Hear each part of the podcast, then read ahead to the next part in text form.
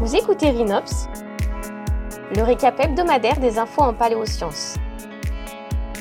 Chaque jeudi, découvrez une actualité proposée par Paléopolis. Cette semaine dans Rhinops, on s'intéresse à de l'ADN de mammouth de plus d'un million d'années. L'extraction d'ADN ancien sur des spécimens vieux de plusieurs centaines de milliers d'années a permis de grandes avancées dans la compréhension des processus évolutifs. Bien qu'en théorie des fragments d'ADN puissent être découverts dans des os de plus d'un million d'années, jusqu'à présent, le plus ancien matériel génétique retrouvé provenait d'un spécimen de cheval âgé de 560 000 à 780 000 ans.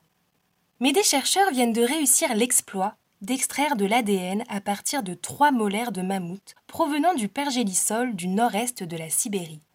L'une a au moins 500 000 ans et ressemble à une dent d'une forme ancienne de mammouth laineux, et les deux autres ont plus d'un million d'années et sont plus proches d'une forme ancestrale du mammouth de Colomb qui vivait uniquement en Amérique du Nord.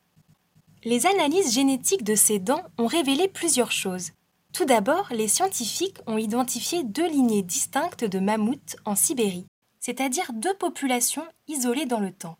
L'une a donné naissance au célèbre mammouth laineux et l'autre représente une lignée jusqu'alors insoupçonnée qui est ancestrale aux premiers mammouths qui ont colonisé l'Amérique du Nord. Les analyses révèlent aussi que le mammouth de Colomb, emblématique du continent nord-américain, serait le résultat d'une hybridation, c'est-à-dire d'un croisement entre ces deux lignées qui aurait eu lieu il y a au moins 420 000 ans au cours du Pléistocène moyen. Cette étude a aussi mis en évidence que les gènes associés à des adaptations au froid chez le mammouth laineux, tels que la croissance des poils, le contrôle de la température du corps ou l'accumulation de graisse, étaient déjà présents il y a un million d'années chez des formes de mammouth ancestrales.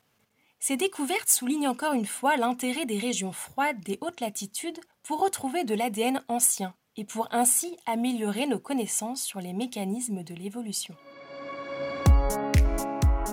Rhinops, c'est déjà fini, mais d'autres actualités sont à consulter sur le site internet de Paléopolis. À jeudi prochain pour un nouvel épisode.